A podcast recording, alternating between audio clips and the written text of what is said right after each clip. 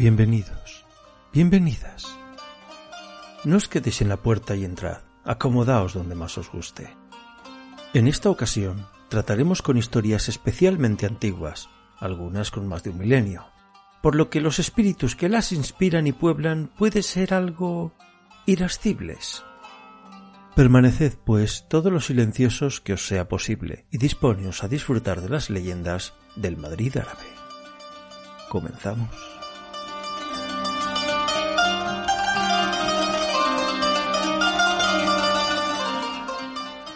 Como sabemos, Madrid es una ciudad fundada por musulmanes en el tercer cuarto del siglo IX después de Cristo.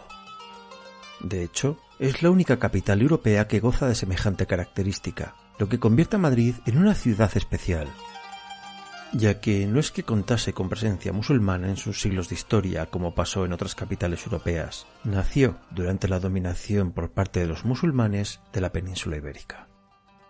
Desde el siglo VII, los musulmanes empezaron a expandir por el continente, merced a las conquistas, sí, pero también gracias a la propia expansión de la religión musulmana, que, salvo porque rechazaba y rechaza la idea de la Trinidad, no es que tuviera por entonces muchas diferencias con la cristiana, ya que adoraban al mismo Dios y no eran tan maniáticos con ciertas herejías que la ortodoxia cristiana consideraba anatemas, es decir, pecado mortal, lo que invitaba a convertirse para muchas gentes de entonces. Con la llegada del pensamiento musulmán, llegaron también adelantos y cambios en el ideario de ámbitos como las ciencias, las matemáticas, la física o la literatura, aunque esto duró poco, ya que posteriormente llegó el Imperio Otomano desde Asia Menor, en el siglo IX, pero la cosa ya estaba revirtiendo a un dominio cristiano, aunque los musulmanes permanecieron en la zona de los Balcanes. En la península ibérica, este proceso de conquista cristiana duró bastante más tiempo, y no fue hasta el siglo XV que perduraron los últimos reinos de taifas musulmanes en Granada, la última plaza fuerte musulmana de la península.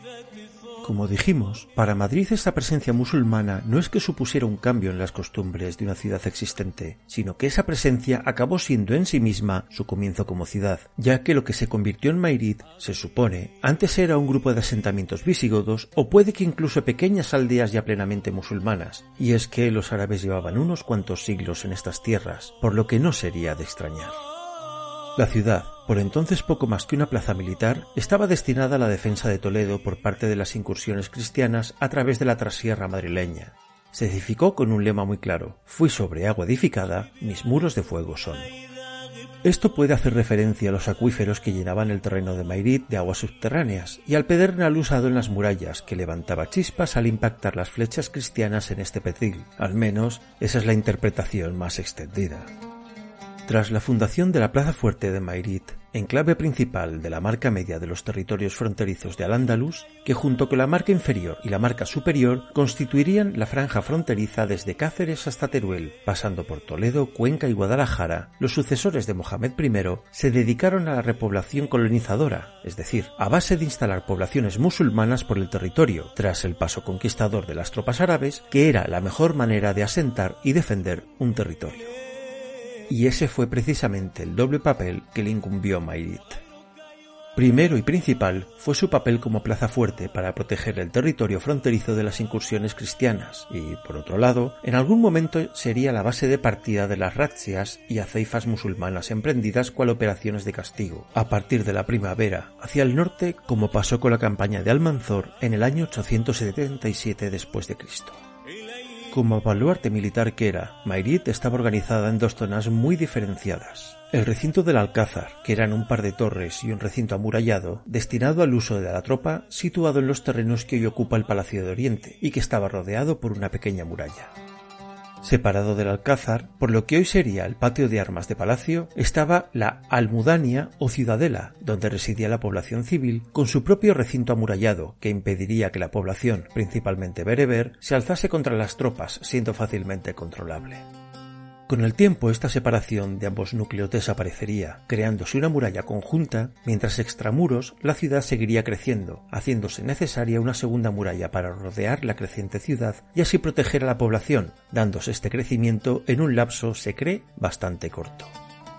En el año 1085 después de Cristo, tras dos intentos de conquista infructuosos en 1057 y 1062, aunque la primera no es segura ya que las fuentes no son muy fiables, Alfonso VI conquista las tierras madrileñas, incluida la plaza de Mairit, tras la caída de la ciudad de Toledo, transformando lo que era un territorio árabe dominado por la taifa de Toledo en un entorno puramente feudal y muy distinto, pero con gentes aún aferradas a siglos de pensamiento puramente musulmán.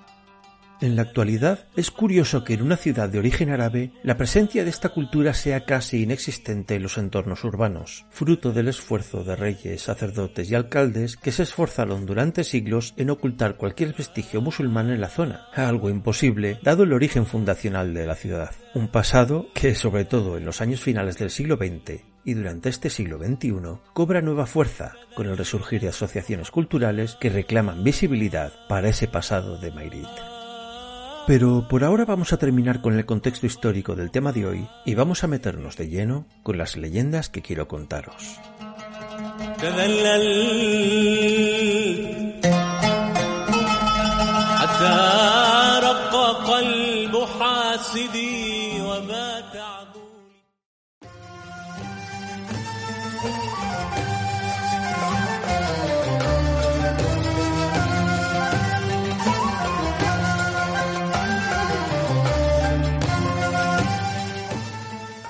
El Madrid musulmán está lleno de leyendas, pero ninguna es tan castiza como la de los gatos madrileños, que es la más popular de las leyendas del entonces Mairit árabe. Corría el año 1085 después de Cristo cuando las tropas de Alfonso VI sitiaron Mairit por tercera vez. Un joven soldado tomó su daga y escaló la muralla islámica, cambiando la bandera de la media luna, algo difícil ya que no existía por entonces en el Islam esa bandera, por la cristiana. Una vez arriba, se descolgó dentro de la ciudadela, abrió las puertas y permitió el acceso al resto de tropas cristianas. Asombrado con tal hazaña, el monarca exclamó que aquel valeroso soldado había trepado como un gato. Al héroe le gustó aquel apodo y desde entonces él y los suyos cambiaron el nombre familiar por Gato y se convirtió, según la tradición, en un linaje popular, siendo por ejemplo Juan Álvarez Gato, aunque sin contrastar ningún fundamento histórico real, claro. Aunque sujeta a las vueltas que da la transmisión oral, esta sería la leyenda, o lo que es lo mismo, dicha al margen de las versiones más o menos adornadas y novelescas que corrieron como el agua por los mentideros de la villa de Madrid. Hay versiones que hacen alusión a un adolescente que se coló en el ejército cristiano mintiendo sobre su edad, y ese fue el joven gato. Otras hablan de un escudero del propio Alfonso VI. Otras que incluso Gato era el mismo apodo que tenía ya de antes el joven. Otras, bueno, no faltan las versiones, pero eso ya es cosa de cada cual. Aunque no hay crónicas documentales de la época, no hasta el siglo XII, esta historia se transmitió seguramente muy adornada y con más añadidos de los que se ha ido despojando con el tiempo, aunque una de las cosas que sí se ha transmitido es el lugar por donde trepó el mozo, que es la zona de la Cuesta de la Vega, lugar de varios hitos madridenses. Se sabe seguro que Madrid no fue tomada por las armas, fue entregada en un pacto entre Alfonso VI y el rey taifa de Talaytula, Alcadir. Se supone que acobardado tras la toma de Toledo, y sabiendo que los madritenses serían los siguientes. Pues la ciudad no fue tomada en 1083, cuando Alfonso VI se dirigía a Toledo, y les dejó seguir en plan, luego si eso os conquisto, que hoy tengo prisa. Con el tiempo se empezó a llamar gatos a los madrileños valientes, después a los nacidos en Madrid, para después, buscando la exclusividad de este apelativo, solo a los que contasen con dos generaciones a sus espaldas, es decir, los padres y cuatro abuelos, pareciendo que ser gato era como ser cristiano viejo, un honor del que pocos eran dignos. Por suerte, hoy en día en este Madrid cosmopolita, si estás aquí, eres uno más de nosotros, eres madrileño o madrileña, y, ¿por qué no?, también gato. ¿Cuánto hay de cierto en esta leyenda? ¿Se difundió para revestir de epicidad lo que fue un simple trámite de llegar y tomar las llaves? Dado el afán de afear todo lo que oliese a moro en aquella época, tampoco sería de extrañar, pero ¿tanto importa casi un milenio después? Naturalmente, hay más explicaciones al respecto de por qué los de Madrid somos gatos, pero ni de lejos son tan coloridas como esta que hemos contado.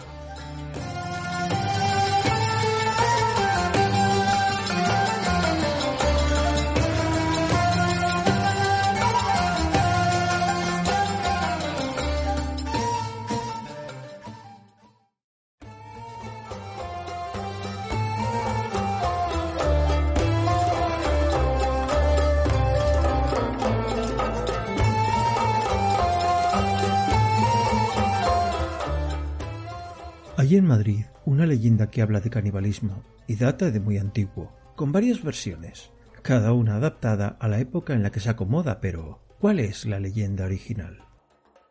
Pues la cosa se inició, a lo que parece, en los albores del dominio cristiano, cuando la ciudad ya estaba separada en dos, existiendo la que llamaremos ciudad principal, bajo el control cristiano, y después, pasando a través de la que en aquellos tiempos se denominaba Puerta de Moros, escenario principal de esta historia, estaba la Morería, un barrio en el arrabal sur donde se habían trasladado a todos los musulmanes que no se convirtieron a la nueva religión dominante, menos mal que por entonces la Santa Inquisición aún no hacía de las suyas. Se cuenta que, en este Mairit casi recién conquistado, al caer la noche se escuchaban lamentos, aullidos y gritos de procedencia desconocida. Lo único que se sabía seguro era que los gritos procedían de la zona de la Puerta de Moros, por lo que los atribuyeron a un musulmán arrepentido tras bautizarse, y también se insinuó que eran aquellos que perdieron la vida sin bautizar, estando por ello condenados a sufrir martirio en el infierno. Por supuesto, no faltó quien lo atribuía al diablo, como siempre que algo extraño sucedía a las gentes de épocas antiguas. Cuán equivocados estaban todos. Un grupo de buenos cristianos hizo frente a esta situación colocando una cruz bajo dicha puerta, buscando santificarla, lo que, como es natural, no hizo desaparecer los gritos cada noche, logrando además con ello hacer crecer el pánico entre los moradores de la ciudad, que pronto empezaron a protestar con gran ruido y alboroto. De repente, un día y a plena luz, tres figuras fantasmales procedentes de la morería pasaron por debajo de la cruz, sin sufrir miedo ni daño alguno, y susurraron un nombre a uno de los guardias que allí estaban, con el consiguiente susto de los pobres diablos que entraron en pánico, huyendo en medio de grandes gritos. Al día siguiente, algo más repuestos ya, los guardias dijeron el nombre a sus superiores, que lo comunicaron a su vez a las autoridades, y estos buscaron al individuo al que correspondía el nombre. Días después dieron con un ciudadano, cristiano por cierto, que confesó que, en el último año, había matado a tres de sus cuatro hijos, para después devorarlos. En su defensa, este padre desnaturalizado alegó que tenía hambre y que su esposa murió dando a luz al cuarto de sus vástagos, a quien no pudo matar al ser la única hija que además llevaba el nombre de su amada esposa. Los mandatarios de la ciudad no se dejaron conmover y condenaron al hombre a morir azotado, entregando a su hija a los cuidados de las monjas de un hospicio recién fundado en la zona. Según cuentan las historias, esto debió calmar a las almas del purgatorio, porque desde ese día cesaron los lamentos. Esta misma leyenda se ha contado pero ambientada en el Madrid de Felipe II, de Fernando VII o incluso en plena Primera República, adaptada a las costumbres de cada época aunque lo que no ha cambiado es el escenario, siendo la Puerta de Moros y, tras su derribo en los levantamientos de 1412, la Plaza de la Puerta de Moros, como era ya nombrada en el plano de Teixeira 1656, el lugar en el que se ha ambientado desde el medievo esta leyenda. La zona de la muralla y la Puerta de Moros están asociadas a bastantes historias y leyendas, aunque seguro que pocas hay tan truculentas como esta que acabamos de conocer.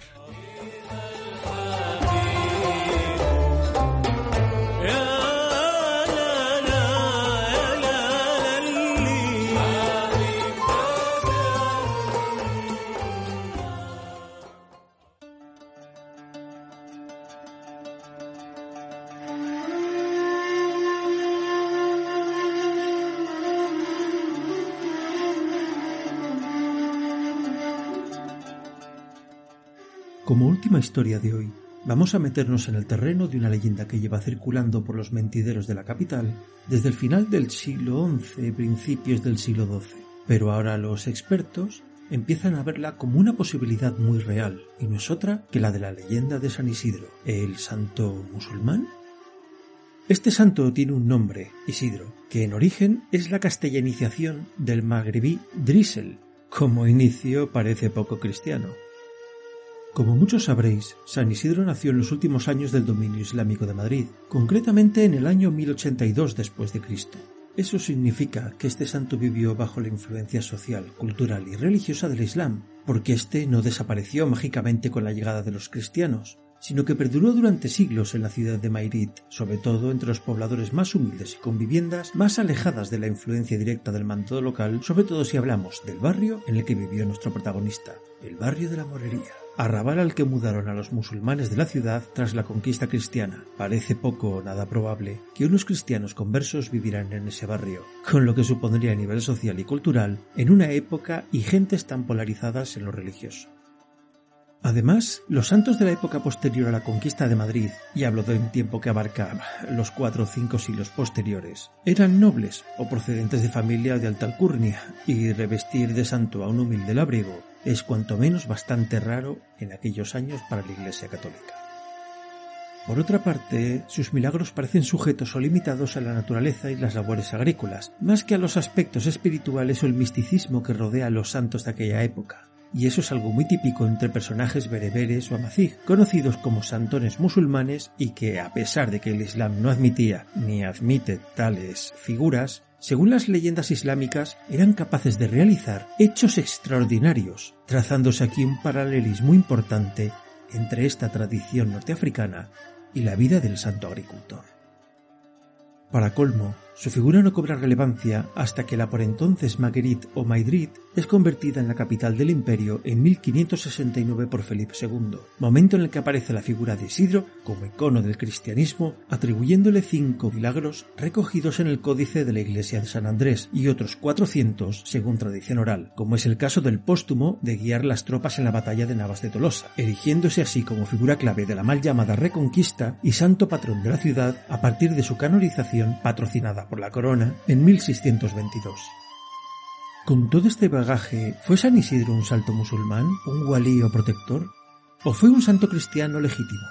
Es una sincretización, como tantas otras de la Iglesia Católica, para legitimar y hacer aceptables sus dogmas, usando figuras reconocidas y establecidas previamente entre las poblaciones que los reyes cristianos iban conquistando.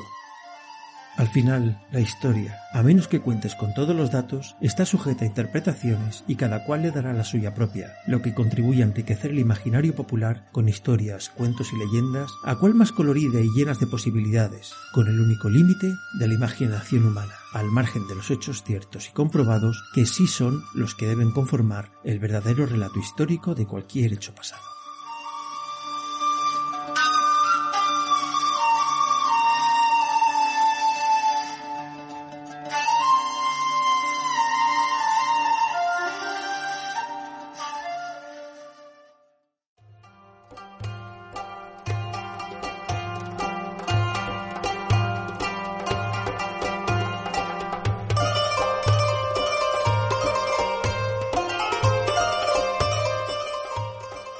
Hasta aquí este primer acercamiento a las historias, cuentos y leyendas del Madrid más antiguo, el Mairid musulmán.